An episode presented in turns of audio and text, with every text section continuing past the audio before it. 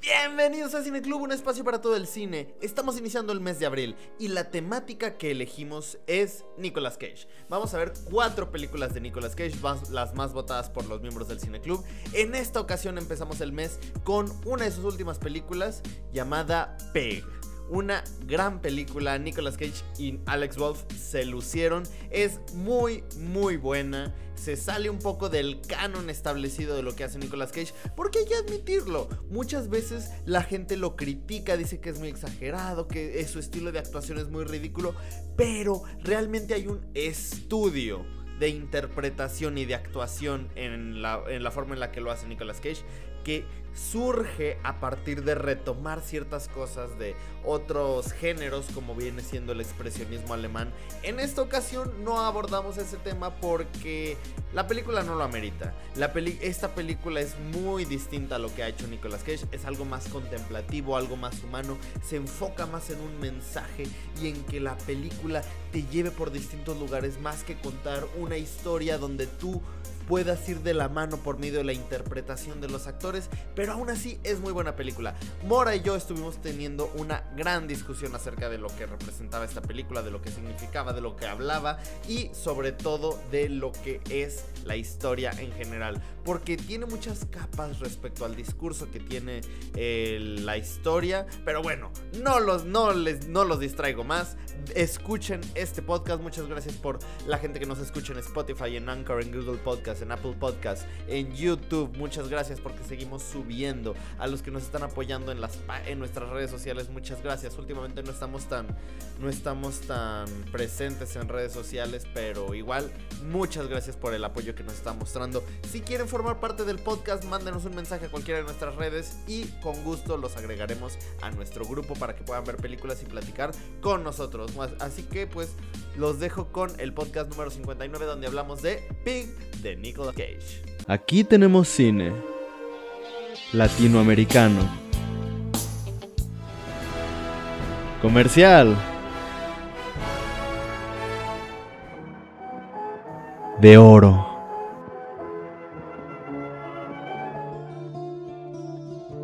De autor. Documental. de culto. Experimental. Cine Club, un espacio para todo el cine. Está bien padre la película. ¿Sí te gustó? Sí. Pero además eh. está buena, está corta, está agradable. Ah, empezamos bien el mes de Nicolas Cage. Ay, ¿por dónde empiezo? Ah, bueno, a ver, esta película trata, es, se hace súper confusa al principio, porque no entiendo qué onda con los, con, los cerdos truferos. ¿Cómo? Pues no sé qué es un cerdo trufero, qué hace exactamente un cerdo trufero. ¿Neta no sabías eso? No. Ah, no, no. Ah, no manches, ese está súper chido. Mira, normal, eh, ahí va el dato curioso del día. Normalmente. A ver, trata de un cerdo trufero, es, por eso es importante. No crean que estamos hablando de cerdos. Mira, ¿has probado las trufas? Que son chocolates. Es que sabes que he probado trufas, pero de bolsita. Y siento que esas no son nada del otro mundo. Y que. Imagino que no son las trufas famosas no, para nada. son carísimas. No, no, no, no. Esas simplemente obtuvieron ese nombre porque pues a la gente les gustó, pero no. Las trufas son... Es un hongo que crece más o menos a unos 20 centímetros por debajo de la tierra. Y, y es súper amargo, es muy, muy amargo. Y la verdad sí sabe horrible, sabe súper feo. Bueno, a mí no me gusta, a mí no me gusta cuando la tía de Acapulco viene. Una vez la tía de Acapulco me trajo trufas de, España. Porque aparte, sí, un kilo, un kilo de trufas te viene costando un montón. O sea, sí están súper, súper caras. te viene costando aproximadamente un montón. No, fácil, creo que son unos dos mil euros, más o menos. Es- eso es en lo que se venden.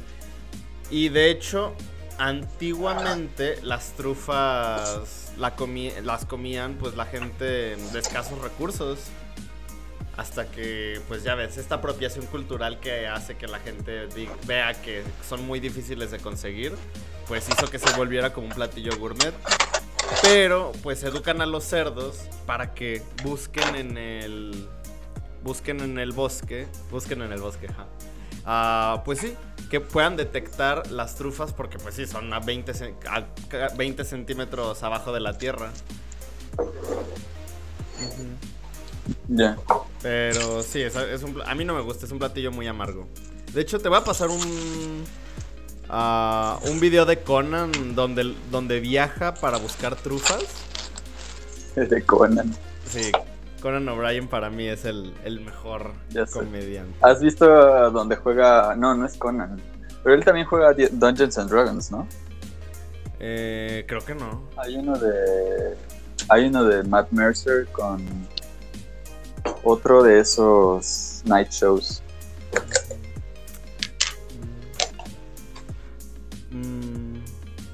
Bueno, tú cuéntame. ¿Qué hace con.?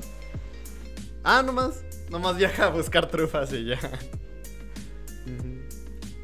Pero bueno. Ah, deja encuentro el video y te lo mando. Pero pues bueno, esas básicamente son las. Las trufas. A ver, entonces. Está este señor eh, que vive en el en medio de la nada. En el bosque, en los bosques de Portland.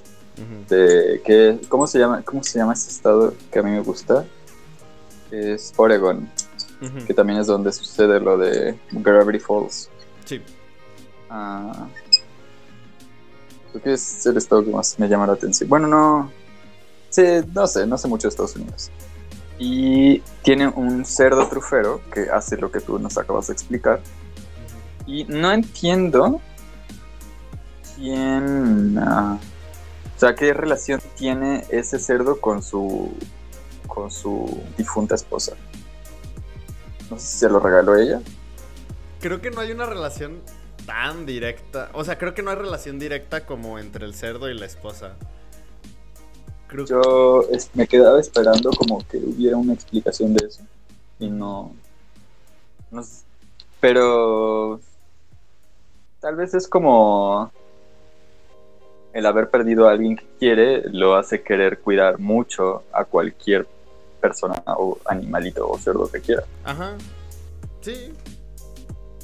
Yo me iría O más sea, como por la como que sus se dio Ah, es que bueno, no, lo diré más adelante porque sería, sería spoiler para donde Ujú. lo que estamos diciendo apenas. Sí, espero, me espero. Entonces, este señor, pues se vi- vive su vida de recolectar trufas y vendérselas a un distribuidor, que es un chavillo pretencioso, que va cada semana a recoger mamador. Ajá. Las cosas como son. Entonces, una noche, de la nada, le roban su cerdo. Se lo roban y y este y él quiere recuperarlo entonces llama al chico que al distribuidor para que lo lleve en coche este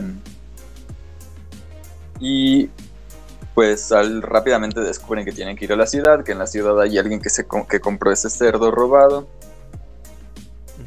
Mm. Y llegan a la ciudad, van contactando antiguos amigos o, o conocidos de este señor, del trufero, y, y se descubre que era, o sea, el, el distribuidor descubre que era un antiguo chef súper reconocido, ¿no? Robin Feld. No solo eso, sino que era el chef que hizo que su mamá y su papá eh, tuvieran la mejor cena, o sea, tuvieran, digamos, el día más feliz que él recuerda entre sus padres. Mm. Bueno, no es el chef que lo hizo, sino que no es el chef que haya, haya hecho el mejor día de la vida de sus padres, sino que fueron a su restaurante y, y regresaron muy felices, básicamente.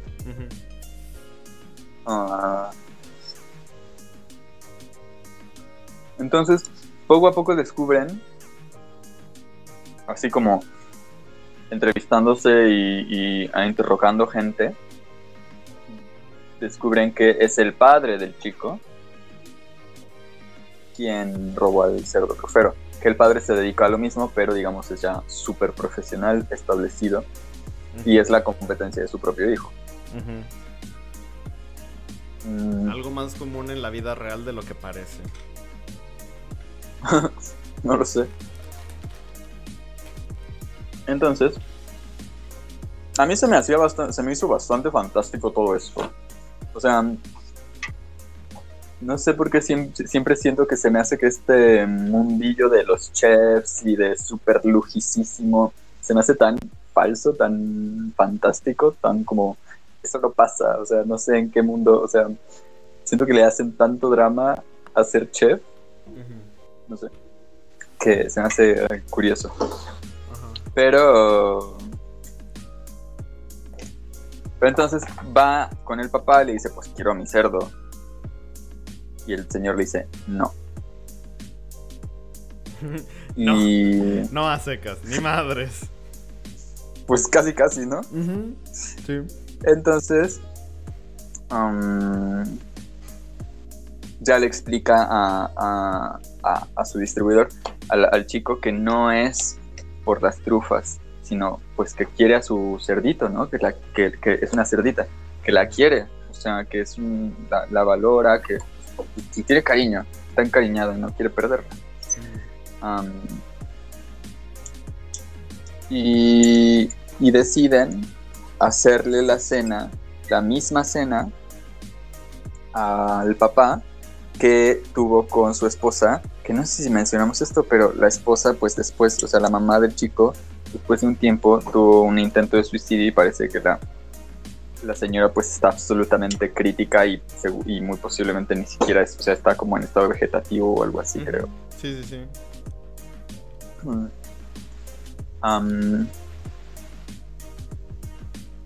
Entonces es muy súper significativo para el, para el señor. Eh, y le confiesa que pues ni modo. O sea, en el robo el cerdito murió. Ya no, no se puede hacer nada. Y básicamente ahí se acaba. Yo siento que no se trata tanto de la trama como un poco es la trama, ¿no? Porque yo creo que el chiste de toda esta película radica en que y ahora sí creo que empezamos a el tema es, es que es tan John Wick pero por el camino opuesto. Ajá, es como un John Wick más mm, Humano. humano, exacto. Ajá. O sea, la verdad es que esta película siento que deja fatal a John Wick. No solo a John Wick, sino a Keanu. Bueno, no quiero hablar de esto, no quiero hablar de Keanu Reeves, porque a Keanu Reeves le pasó de verdad.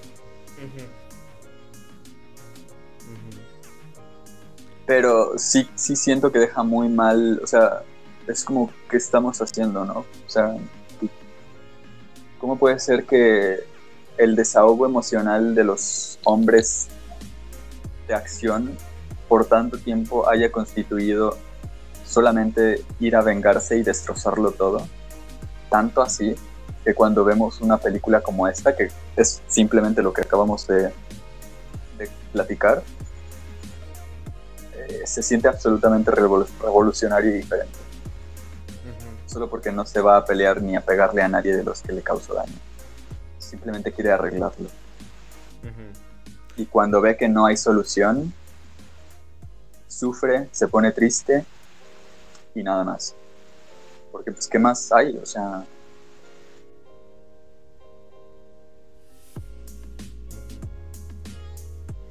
Mm, Mira, yo no creo que haya como un punto de comparación entre esta y John Wick, porque a fin de cuentas se abordan de manera distinta. Creo que John Wick busca ser más como una película que sea como un espectáculo visual. Y aparte, creo que la saga de John Wick, hace tiempo había leído que eh, iban a hacer, iban a, desde un inicio habían planeado toda la saga como cinco películas, hablando justamente de las cinco etapas de, duelo. Mm, por ejemplo, la primera habla. Ay, ¿de qué hablaba? La primera habla acerca de la negación, la segunda sobre la ira, luego ya la negociación y pues ya quedan las otras dos. Pero... Pues sí, a fin de cuentas esta, la, la saga de John Wick busca ser como una saga de películas de acción llenas de coreografías, algo similar a, a, como lo veríamos en... Digo, por eso bebe tanto de cintas de artes marciales y de cine oriental. Y aquí pues simplemente aborda todo esto, pero desde un punto de vista más más sentimental y evocativo, algo más humano. Ya no es tanto crear algo que te impacte, que te impresione, sino establecer como un mensaje. Poner como un discurso, o sea, tener un discurso del que habla la película y hacer que todo gire en torno a eso. Porque si te fijas la película es como es como. Um, no sé si llamarla como una película de road trip. Pero a fin de cuentas son. Eh, sí, creo que sí. Sí, es una película de road trip. Porque tenemos estos dos personajes que van viajando sí. de un lugar a otro, conociendo gente. Van conociendo a gente que ya conocen. ¿no? Que parece. Me gusta mucho eso que parece que todos se conocen, pero no te explican. Ajá. Tienes que intuir y, e imaginar cómo se conocen. Uh -huh. y, y más adelante lo explican. Porque, por ejemplo, cuando llegan con el con el hombre del club de la pelea que le dice, no, Nicolas Cage, tú no eres nadie, tú ante, tu nombre antes significaba algo, pero ahora eres nada. Y ya, de repente duras, duras como un rato de, a la verga, pues ¿quién, quién es este güey? Y ya, o sea, como que te van dando pequeñas cosas que se explican más adelante, pero te van haciendo que tú te preguntes todo, porque pues, no sé, se me hace muy interesante eso esa forma. Es que me gusta que se queda en lo esencial. Y sobre lo de John Wick, no era personal, digamos, con John Wick, sino que... mm, Claro que no podemos juzgar a una película porque decida tomar eh, el tema de la venganza pero me refiero a que cuánto, o sea, es, eh, me llama la atención, o sea, siento que es muy, muy fuerte esta película, no porque, no solo por su mensaje, sino por lo inusual que es, por lo sorprendente que es encontrar algo así. Uh -huh. Es decir, simplemente no puedo recordar una película donde el, este mismo tema, desde una perspectiva masculina, se trate de esta forma. Hay muchas, en cambio, donde lo de John Wick sucede. Sí. De hecho, hay un tropo, no me acuerdo cómo se llama, pero hay un tropo de las mujeres, o sea, un, un tópico de mujeres que mueren para llevar al hombre a la acción. Solo para eso. O sea, mujer, personajes mujeres que existen solo para morir, causar un trauma en el protagonista y profundizar no a ellos mismos, sino profundizar otro personaje, que suele ser un hombre y suele ser un hombre de acción. Y que es, la resolución suele ser combatir. Uh, ¿Tienes un ejemplo? Porque yo tenía uno muy claro hasta que dijiste combatir. Eh, que mueran personajes femeninos que mueren. Es que hay un video. Es que generalmente el personaje Déjalo. femenino que muere por excelencia para esto, creo que siempre es la figura materna. Siempre es la madre la que muere para este tipo de cosas. Justamente pensé en buscando a Nemo. Pero sí, por ejemplo. Ay, güey. Estoy intentando recordar algún algún ejemplo, pero ah,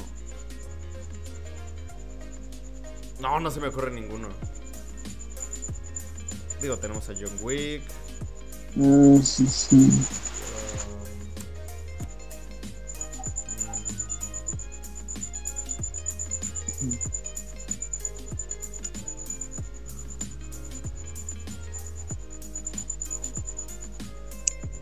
Eh,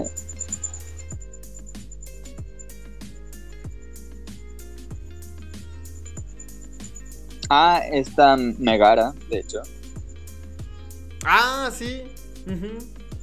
Aunque Megara no muere y Megara es un personaje mucho más profundo. Mm, mm, sí, bueno, muere. Tiene su propia muere. canción donde aunque su aunque su su personaje gira únicamente en torno al amor, o sea, su Eh. única su único personality trait es el amor. Ajá. Sí, todo se basa en. Ajá, en eso. O sea, básicamente, si no hace algo sobre Hércules, ya, no es nada. Pe- A ver, Pero sí. Es que sí es muy común. Pero ahorita no se me ocurre nada.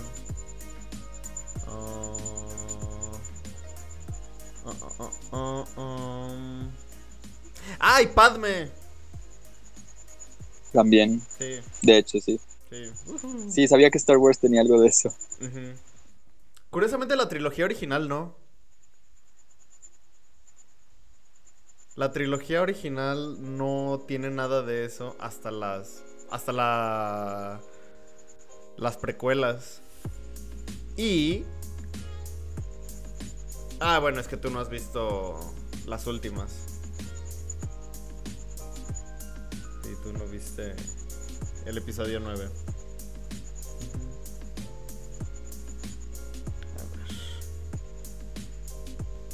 Quiero encontrar el nombre de eso. Ay, ya nos estamos desviando de la película. Ajá. Pero.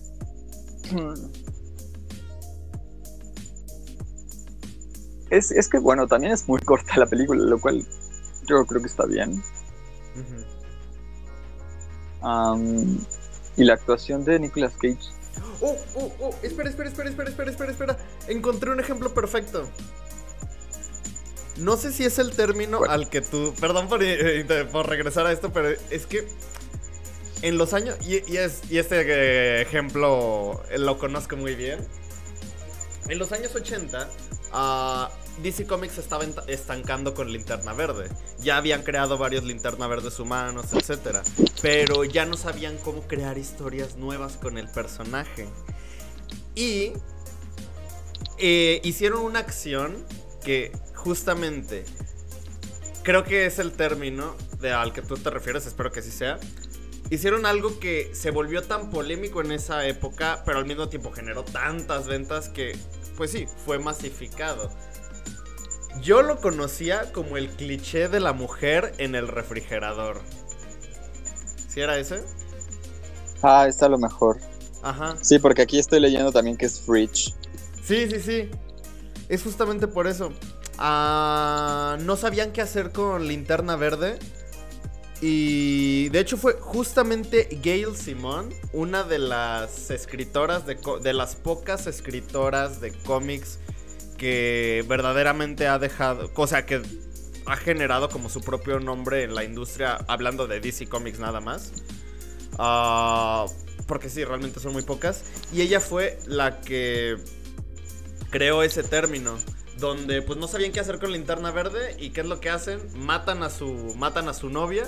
ah, y la de, y la meten a un refrigerador. Entonces linterna verde la encuentra y es como de oh no. Y ya pues eso hace que se desarrolle su historia de venganza en la que obtiene todos los anillos y destruye su propia ciudad. Muy buena saga. Sí, o sea. Y es que es un poco eso, o sea. En vez de. Ah, pues Louis Lane, Louis Lane en, en Injustice. El- ajá, ah, sí, sí. O sea, empezamos y ya la matamos. Ajá. Y, y, pues eso, el- ese es el catalizador de todo. Sí, sí, sí, sí. Entonces, um, Pero también está esta expectativa de que los hombres lo que tienen que hacer es destruir todo. O sea, que su masculinidad está en la capacidad de vencer físicamente a todos. Will Smith. Sí. Y, y de hecho, de hecho, es, es, es verdad, es verdad. Y, y cómo eh, Will Smith es el centro de atención cuando el chiste ni siquiera era de él. Ajá. De hecho. O sea, no tiene nada que ver Will Smith, ni con el chiste, ni con nada de, o sea, pero ya, él es el centro de atención. Y él pasó a llorar y recibir su premio. Y la, la esposa, ni pío, no dice, nadie le preguntó, nadie nada. Entonces, yo creo que es, es y mira qué, qué irónico que Pig no haya estado nominada. Cuando en los mismos Oscars que esto pasó. De hecho. Entonces, a mí me, o sea, porque es, es perfectamente antitético eh, Pig a todas estas películas que, por cierto, yo creo que Nicolas Cage tiene una. Creo que Mandy es todo lo contrario. Este, y, y me llama mucho la atención cómo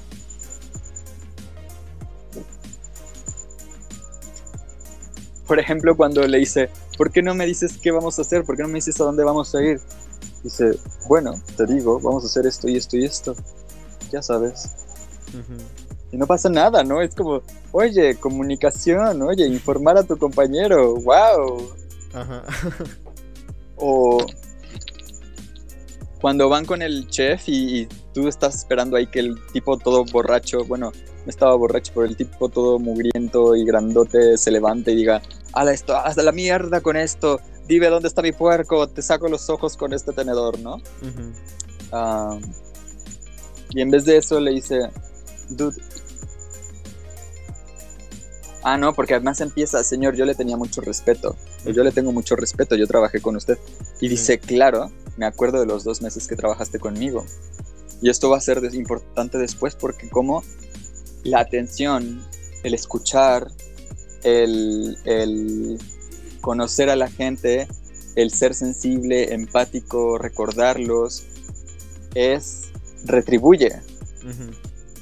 Es decir, él no podría haber hecho lo, lo mismo que hizo, no podría haberlo convencido de que, de que le dijera la información si no le hubiera demostrado que le importa, que lo conoce, si no lo hubiera conocido realmente para decirle, pero tú tenías otro sueño. O sea, yo sé en qué posición estás, sé que no es lo que quieres, sé que no es agradable. Y te estoy hablando para mí, te estoy hablando a ti de algo que a mí sí me importa. De algo que tú sabes cómo se siente, que yo sé que lo sabes, porque te conozco, porque te puse atención, y que sabemos tú y yo que es más importante que toda esta farsa de dinero y prestigio. Y así consigue las cosas. Después, cuando eso no funciona con el Señor,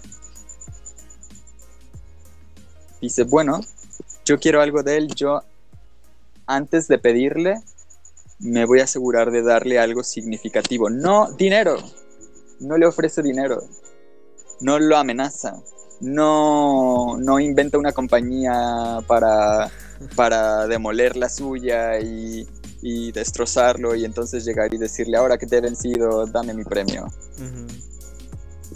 Sino que sin saber si el, si el puerquito estaba vivo, con toda la esperanza del mundo, se vierte en un regalo que además también es, es o sea, es, es con la ayuda, tampoco lo habría podido haber hecho sin su amigo, sí, porque no sabía lo que era, lo, lo significativo que había sido su propio trabajo, su propia pasión. Es decir, son tantas cosas que creo que reflejan lo que de verdad es una masculinidad. Digo, y no una masculinidad, sino un- es masculino en este sentido de proteger, de enfrentar, de hacerse cargo, pero, pero no es tóxico, es sano, en el mismo sentido en que lo haces sin dañar a nadie, sin ofender, sin destruir, sino de verdadera buena voluntad, de verdadero buen, buen corazón. No estás protegiendo a alguien por matar a quien lo está amenazando. No estás protegiendo a alguien demostrando que nadie se tiene que meter contigo. Sino que estás protegiendo a su amigo, en este caso a la cerdita, de haber sido posible, mediante la construcción de relaciones, de interacción, de vínculos, de, mediante la construcción de una necesidad mutua de todos con todos. Y no sé, me parece, o sea, mm, me choca un poco que se haya hecho golpear. Y eso sería casi todo. Porque tampoco creo que se trate de, o sea, de ponerte para que te peguen. Tampoco. Porque ahí creo que yo también, yo también creo que ahí hay una mala, una mala ideología sobre lo que significa ser hombre, como resistir golpes. Ah, pero fuera de eso, me parece muy bien pensada, muy cuidada, muy hecha con cariño y muy importante. O sea, me parece una película sumamente... Qué triste, de verdad. Pero también qué bueno que no apareció en los Oscars, siendo que los Oscars han sido lo que han sido. Pero habría sido importante que esta película tuviera mucho más uh, reconocimiento. Pues mira, para empezar, esta película también critica mucho lo que son los Oscars. O sea, no los Oscars, sino este tipo de vida en general. Claro.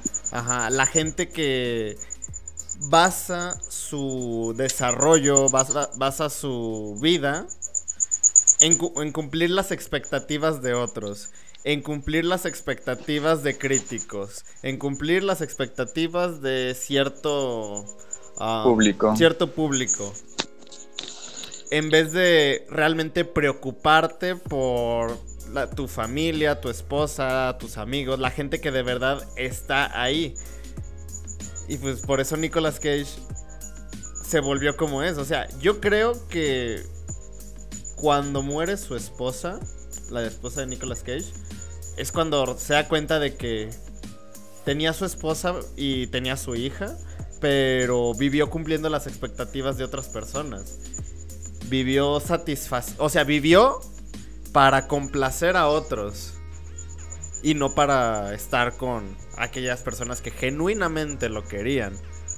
Por eso, por eso tiene como ese cariño al cerdo, porque es un amor más incondicional y de cierta forma es como la, la sustitución y la, eh, la catarsis que él tiene para, para intentar expiar todo lo que hizo con, con su familia. Porque incluso cuando. Cuando llega con su, con su nieto, se da cuenta que ya ni siquiera. No hay un vínculo ahí. La única cosa de la que puede hablar con su nieto es sobre un árbol que ya ni siquiera está ahí. Entonces le dice, ah, mira, este árbol hace esto. Y el niño, pues, ni siquiera le entiende. Es como un vínculo. El único vínculo que, que tiene para hablar con su nieto que ni lo conoce, es hablar de algo que pues ni siquiera está, de algo pues inexistente. ¿Cómo? cómo? ¿Mm? ¿Se, dicen que era su nieto? Sí, sí era su nieto, ¿no? Ah, el, Sí, el niño del, del tambor. sí. Según yo era su nieto. No sé. Yo también imaginé que era su nieto. Pero de pronto también dije, pues a lo mejor es un niño que vive, que se mudó a la casa del señor y Sí, porque incluso pues Nicolas Cage le dice que él antes vivía ahí. ¿La panadera de su hija? Ajá, sí. Sí, sí, eso, eso no, sé. Yo no entendí eso su niño su nieto. Ay, eso Pero la verdad es se que cortó. Ay, no te entendí, se cortó. ¿Escuchas? Ya, ya te escucho. Vale. Vale. Eh, que era padre hija y el niño. Pero no, según yo no lo dije. Y parece bien la película tú tienes que imaginarte las relaciones, pero que al final no es tan importante quién quién. Que en la actuación y en la acción se vuelve evidente quién es, o sea, cuál es la relación. Por ejemplo, el que le pegó yo creo que también era un chef, o a lo mejor Fitz, no me imagino quién más. Pero tienes que ir construyendo todo y al final termina siendo muy mundano, pero satisfactorio. O sea, porque yo digo, por un momento pensé que era un antiguo criminal o algo así y que arruinaba vidas de gente y por eso era tan, tan renombrado y lo querían matar, ¿no? Pero, o sea, se va convirtiendo en que no es cosa de chefs, chefs súper famosos y luego pues no es tan, o sea, tampoco es tan importante, parece que, porque también me imaginé que la, panadera era, era como, ya sabes que los, ves que los los cocineros siempre son como un equipo inmenso. Ajá, sí, sí, sí. Pensé que a lo mejor era simplemente una compañera de su equipo y había dejado de ser cocinera y ahora era chef. Entonces... Oye, no, pero creo que sí lo mencionan de que era su hija porque, bueno, para empezar cuando llega con ella, sí le dice como, ay, no seguiste con el restaurante. Y ella le dice, no, quise ser panadera. Y cuando Nicolas Cage se va, le dice, ay, quitaste las cortinas. Y ella dice, ay, sí, Lori eh, era lo que Lori hubiera querido. Sí. Y Nicolas Cage dice, ah, Pero eso, eso, eso me hace pensar que es, es, amiga y no, no hija, porque les dice Lori y Robin. No les dice, ni a, ninguno le dice mamá y papá. Pues está, está resentida con sus padres. eso es algo muy ah. gringo también resentirte con ah, pero entonces ya te estás imaginando una relación más complicada que... Tal vez. Sí, es que cuando ella tenía tres años, Nicolas Cage no quiso probar un pastel que hizo ella y eso la marcó. Viene la precuela.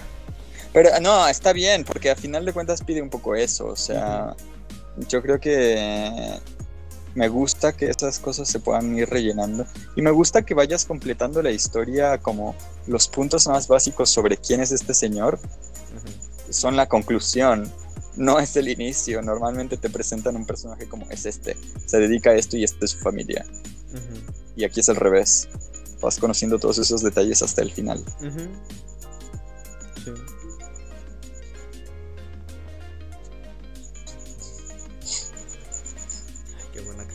Y me encanta todo lo de la cena, me parece fantástico. O sea, sentir que está ayudando al chico enseñándole a cocinar, que lo está incluyendo, que lo está haciendo partícipe de algo tan importante para él como es cocinar. Que están cocinando, le está, pues que es tan fuerte, le está, dan, le está ofreciendo a él, al chico, el recuerdo del origen de esa, o de, parte de esa historia que al niño le había a él de niño le había llamado tanto la atención, de cuando sus padres llegaron de tan felices. Implica que el niño tuvo, tiene, o sea, el vínculo, es tan significativo del vínculo del niño con el padre, que recuerda ese día, y es tan significativo del vínculo entre, el, entre, entre Robin y su trabajo y las personas, en el sentido que recuerda exactamente lo que les hizo. Es como el tesoro que se guarda en las personas. O sea, imagínate cuántas, cuántos aspectos de tu vida hay alguien allí por en el mundo que fue partícipe de ello y no sabe lo importante que ha sido para ti que él estuviera en ese momento ahí. Un conductor, un, un, no sé, un conductor de radio también. Es gracioso, pero yo pensaba en un conductor como de camión o algo Yo también. Pero, pero también un conductor de radio que a lo mejor puso una canción o no sé. O que dijo una frase o lo, típico de los youtubers, ¿no? O sea... Nosotros. Que... Ah, sí, los youtubers como nosotros. Pero no, o sea, a mí digo, yo creo que muchos youtubers, y no se los, se los, no se los digo porque yo a veces, digo, no sé si al- alguna vez se los, alguna vez supongo que he comentado algo así en algún comentario, pero todo el tiempo reciben, ¿no? Lo típico de, es que tú me acompañas en mi vida eh, y no, no creo que te enteres de lo importante que eres en mi vida, aunque no nos conozcamos. Es como, qué padre. Sí, de hecho me pasó algo parecido la semana pasada. Estaba viendo videos de Dross con mi mamá. Y, o sea, sí me quedé. Ella de repente me dijo: Es que, ¿cómo puedes seguir viendo a Dross? ¿Cómo puedes seguir haciendo videos? Sí, o sea, yo lo veía cuando estaba en la secundaria, en la primaria. Y lo sigo viendo. Sí. Ay, aunque me acabo de acordar de. No sé, si, no sé si ya te había comentado de un documental que vi hace tiempo. Donde. No sé, para mí ese fue el momento en el que John Lennon cayó de mi gracia. Pero lo empecé a. Lo comencé a apreciar de una manera distinta. Porque. En el documental, John Lennon sale de su casa. Y había un fan esperándolo. Y empieza a llorar y le dice, John, es que yo te amo, tú me cambiaste la vida, la canción de Imagine fue muy significativa, etc. Y de repente John Lennon solo le dice, a ver, güey, espérate. Es que, pues, solo es música. Yo solamente compuse, escribí las letras y ya lo publiqué, pero es lo que hago.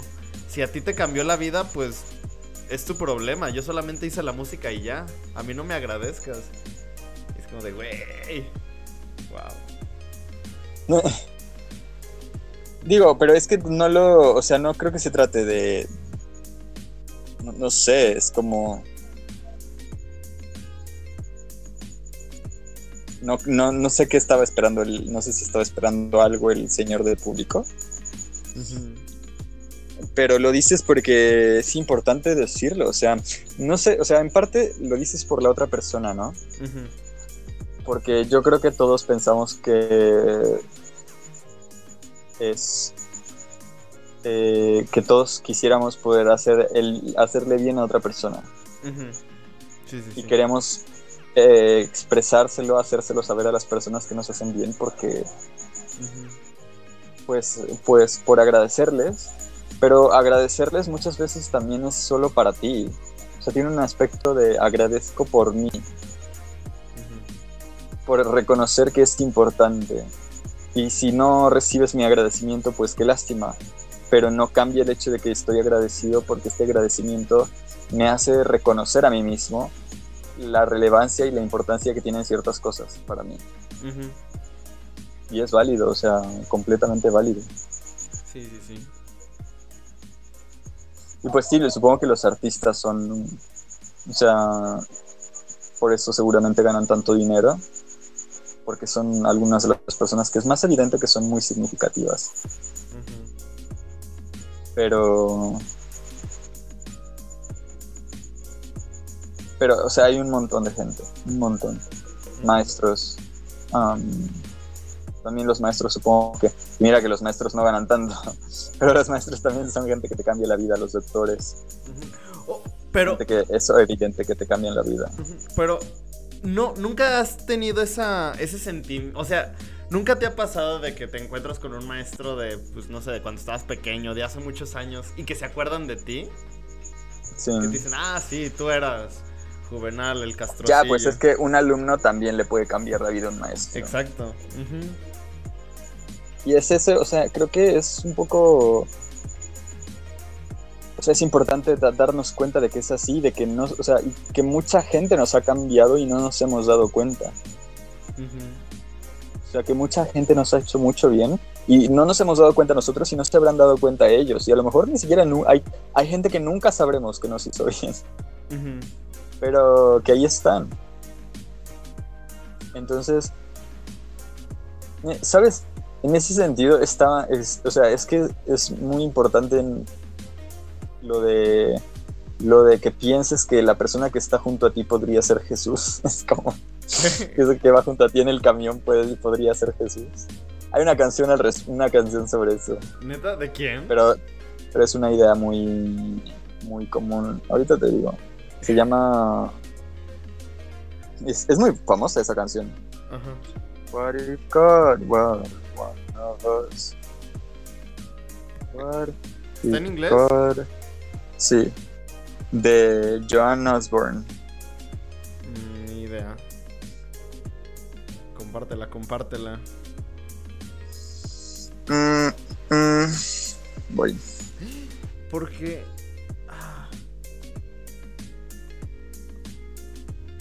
Am, Ay, no, la película de la que me. Es que cuando dijiste eso de Jesús me quedé pensando en una película. No me acordaba cuál película. El Todopoderoso. ¿Eh?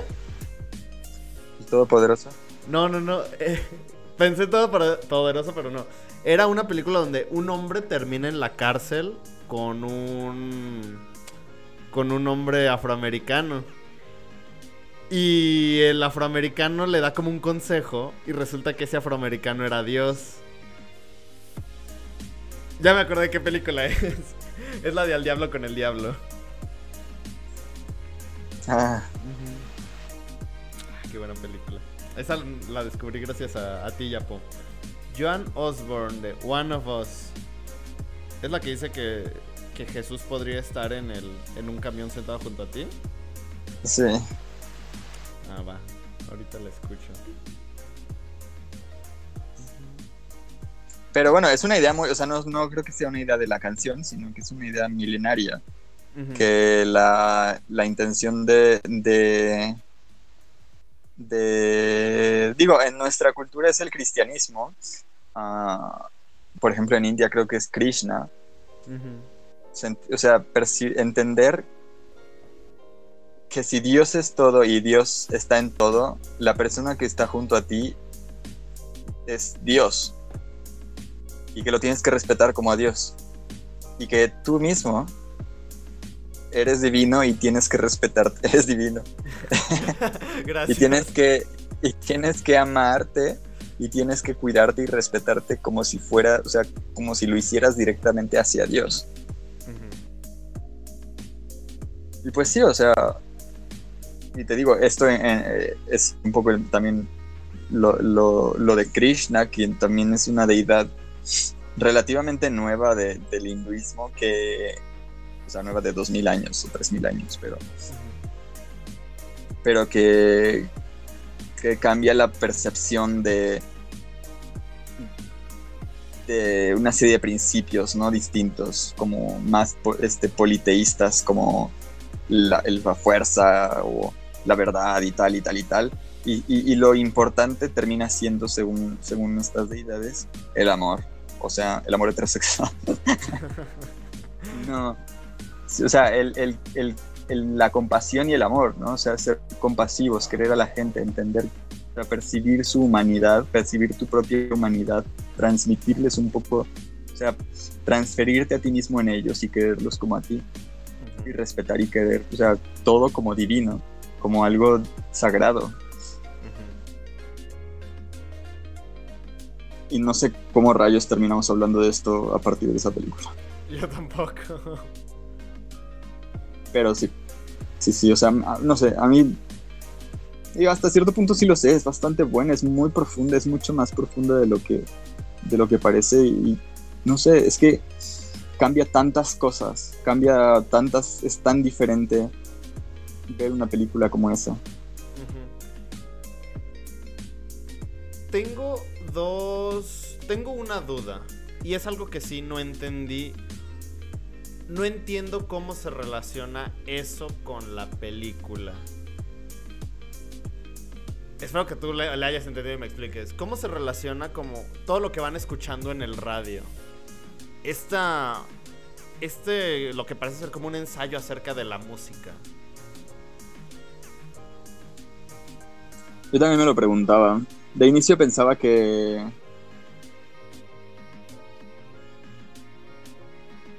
Es que es muy pedante, o sea, de inicio es muy pedante, ¿no?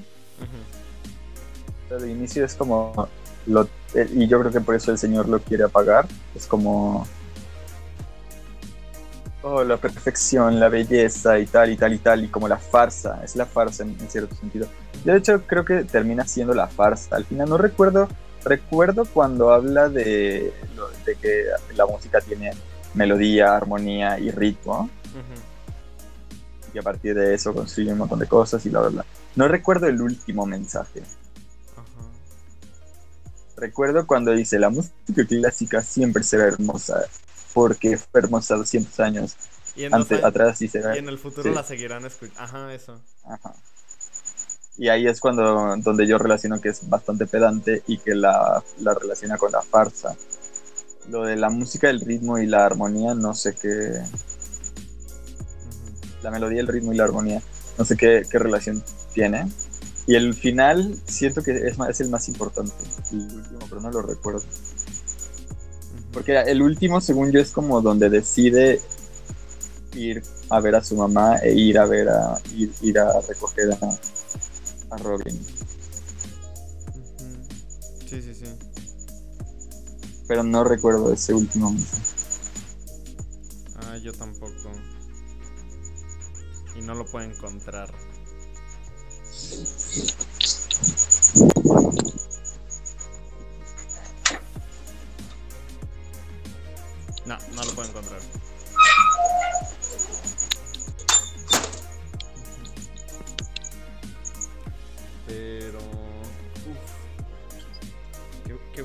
De Nicolas Cage. Y es curioso porque realmente no parece que, que destaque mucho en... el- o sea, no busca destacar más que la película. No es como esas actuaciones que... ah, ¿Cómo decirlo? Que destacan más que la historia en sí. Pero... Se siente... No sé, se siente muy bien. Pues sí, o sea, digo, yo creo que Nicolas Cage siempre pudo. ah, siempre pudo hacerlo y no quiso. Muchas veces. O sea, que dijo, pues es que esto se vería más chido así. Y yo creo que muchas veces tenía razón. Yo creo que la mayoría de veces tenía razón. Muy posiblemente él habría dirigido mucho mejor muchas de las películas que, que hizo. Eh, pero. Pero. Aquí. Está, sí, como dices, me parece bien. O sea, me parece bien que decida por una actuación más sobria. Porque. También es, el par- es, es parte del, del personaje, o sea, no ser exasperado ni. ni. ni. Ni reaccionario, sino calmado, conciso, claro. A mí me parece bien también. Sí. Que, pues aparte, creo que también la película está muy bien grabada. O sea, a mí me gustó. Creo que las dos ah, secuencias que más me gustaron. La primera es cuando le roban el cerdo. Esta cámara que justamente cuando lo golpean se cae también. Y, oh, no sé, me, me gusta mucho eso. Y toda la secuencia de Nicolas Cage con su hija. Me gusta que esté la cámara alejada de ellos. Ah, sí, sí, sí. Fuera de la habitación. Y me gusta que me gusta que tome me gusta como toma me gusta que diga puedo agarrar otro me puedes dar otro Ay, sí. y agarra otro y lo cambia y me gusta todo ese detalle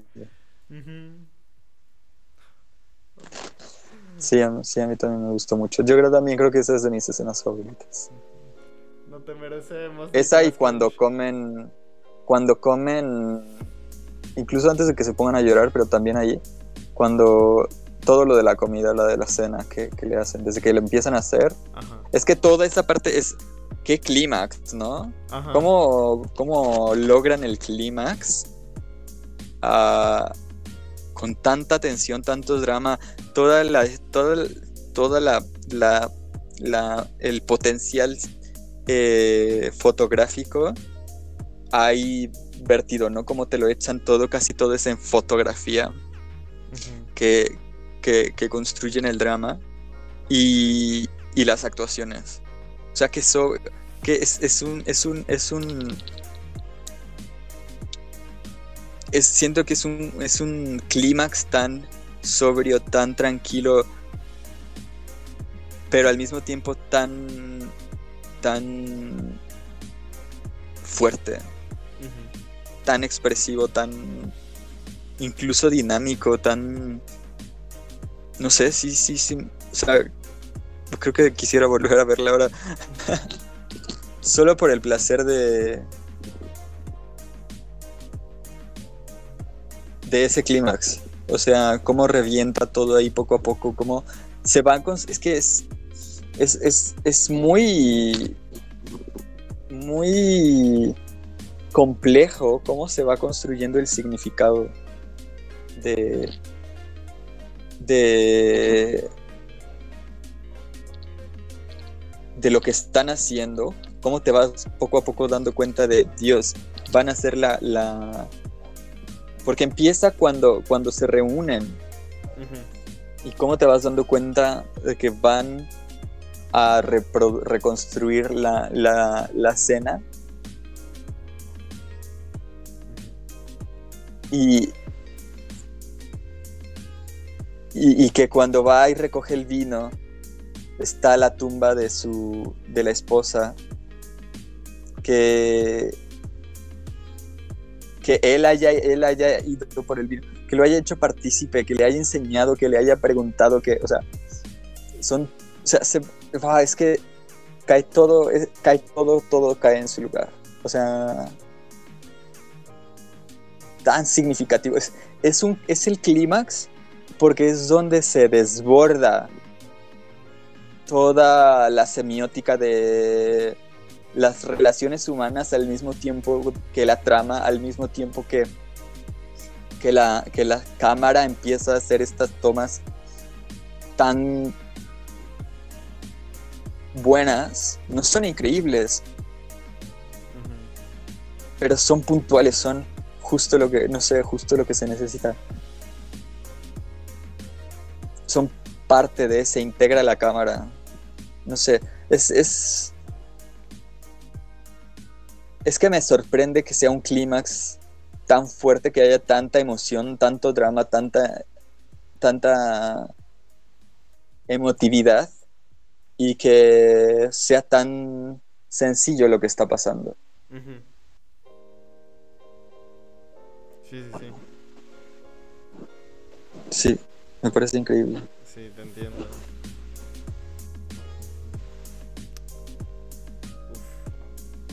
Pues no sé qué más decir de esta película.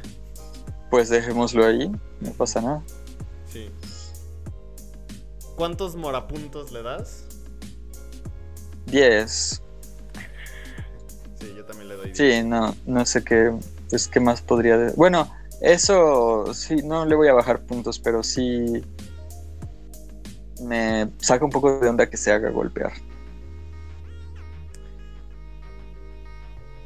Nah, yo, nah, yo no tengo problema con eso. Es, es como. A lo mejor tiene algo, ahí hay un detalle que no estoy viendo, pero Porque mira, todo ese club de la pelea de chefs, pues era básicamente como la manera de desquitarse con sus propios jefes. O sea, porque incluso Nicolas se, se, se nota como si Nicolas Cage en su momento, cuando era chef, o sea, a pesar de que reconocía a las personas, pues también era muy estricto. Porque le dice al otro tipo que estuvo dos meses, pero el tipo, para el tipo fue más tiempo. Seguramente por, por lo, la presión que era trabajar con un, con un chef como Nicolas Cage. a mí se me hace, te digo, se me hace loquísimo cómo está eso de los, de la, del, de los, de la cocina. Yo no sé de dónde sacan que, que así de horrible y miserable hay- son. O sea, ¿qué, qué pedo con eso? No, no sé si es real o mentira, pero no, no entiendo de dónde sale esa tontería. Mm, La verdad, yo tampoco. O sea, no, no tengo ni idea de cuándo fue que llegamos ahí. Yo pensaba que lo de más lo de ¿qué es? Masterchef con Gordon Ramsay, ¿era? Eh, No sé si era Masterchef. Este- Ah, era como Hell's Kitchen, algo así. Ah, era Hell's Kitchen, sí. Ajá. Yo creo que yo pensaba que esto era una era una era una una performance, un show. No, si era de verdad, si era de verdad. No, pero deja tú de que era de verdad. eh, creo que han empezado a, a salir como que es. Como siento que hay muchas películas, sobre todo, donde parece que así es en todas las cocinas, Ajá. que se están matando a cuchillazos. Y no entiendo qué presión viene de dónde. O sea, yo no entiendo. No sé si es una cosa de la magia y de, de lo de las Michelin. No sé si. Porque luego hacen concursos de show. O sea, a veces hacen concursos súper cutres y a veces este, están así súper tensos. Entonces, no sé. No sé si de verdad. No, no entiendo. No entiendo. De, las, de, la, de la onda esta de las patinadoras rusas, entiendo de lo de la música y el violín, creo que también entiendo. El Y- violín. o, o en China, Ah, ok. ajá, de, de la música clásica, los violinistas, por ejemplo, que es- creo que son súper competitivos. Sí, sí, sí. Ah, o de las gimnastas chinas también, ¿no? Vale, entiendo que ahí hay o sea, una presión muy fuerte, que, que, que muchas veces es el propio gobierno el que está ahí esclavizando gente, que muchas veces para mucha gente es como la única salida que tienen, la única salida que tienen de una situación pues súper disfuncional, desastrosa, de miseria. Y entran a esto y, y- los tratan fatal porque no tienen de otra, literalmente. Entonces, entiendo que hay muchas situaciones así. En la cocina, o sea, no entiendo qué tiene que pasar para que la gente se la pase así en la cocina. No entiendo.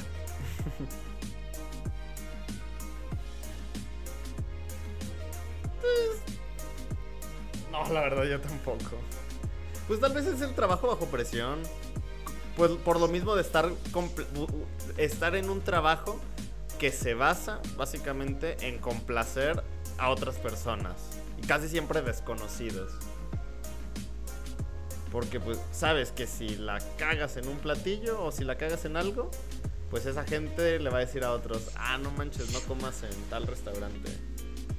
Pero es que no es, no, no es- yo no siento que sea tan así, o sea, que tú puedes perfectamente tener un, no sé, al menos aquí en México, tú puedes perfectamente tener un restaurante, hacer la mejor comida que puedas sin romperte la cabeza ni sufrir. Y nadie, o sea, no, nadie va a ir a decir, este restaurante es malo y lo cierran. Ah, ¿cómo no? No- Oh. Bueno, mm, ¿no te acuerdas el de Doña Lupe?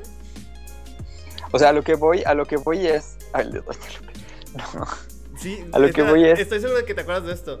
De. del corto, del guion. ¡Ay, sí! sí. Ah, qué buena historia.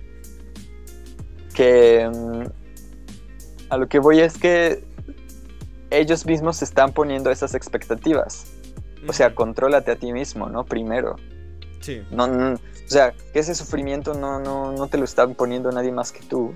Y aunque lo quieras, lo siento mucho, pero estás mal porque también estás lastimando a otra gente. O sea, que no, no, me, no, no compro eso de yo elijo ser así de competitivo y que se jodan todos. No. O sea.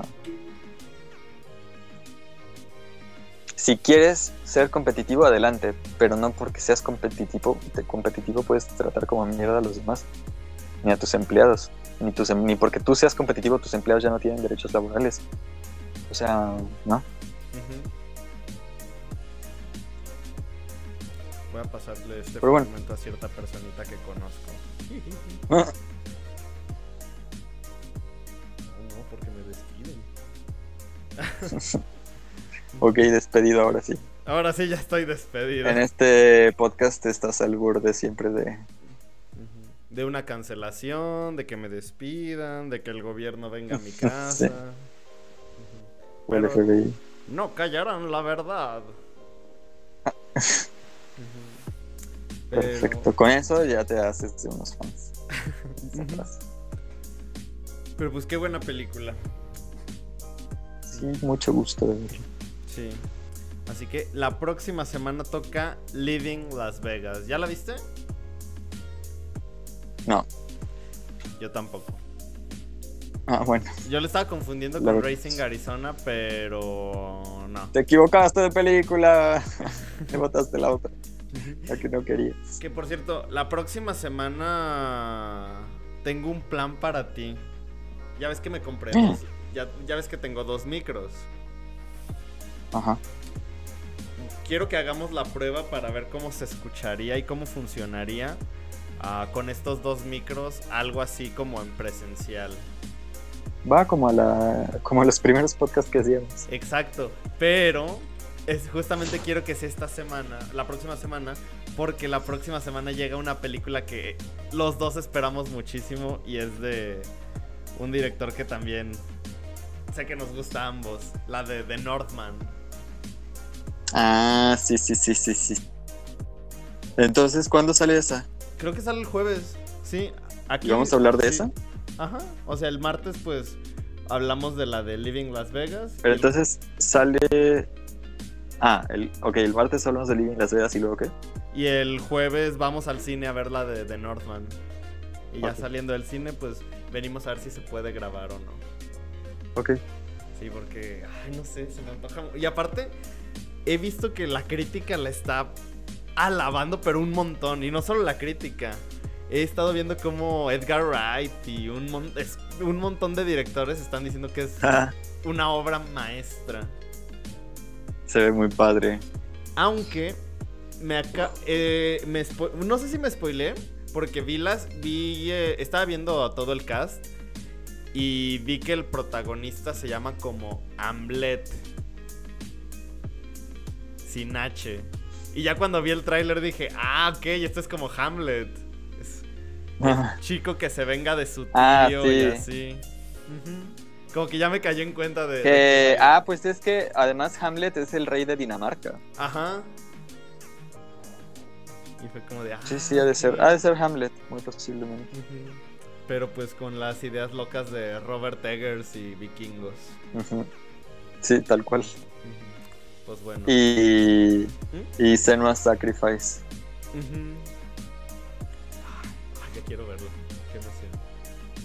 Sí, pues. Pues bueno, ¿me recuerdas mañana a mediodía de subir la de Living Las Vegas? Porque siempre se me olvida. Ok. Ujú. Ok, ok. Pues bueno, un Nos- gusto. Nos vemos. Bye. Gracias. Ad- Adiós, adiós. Adiós.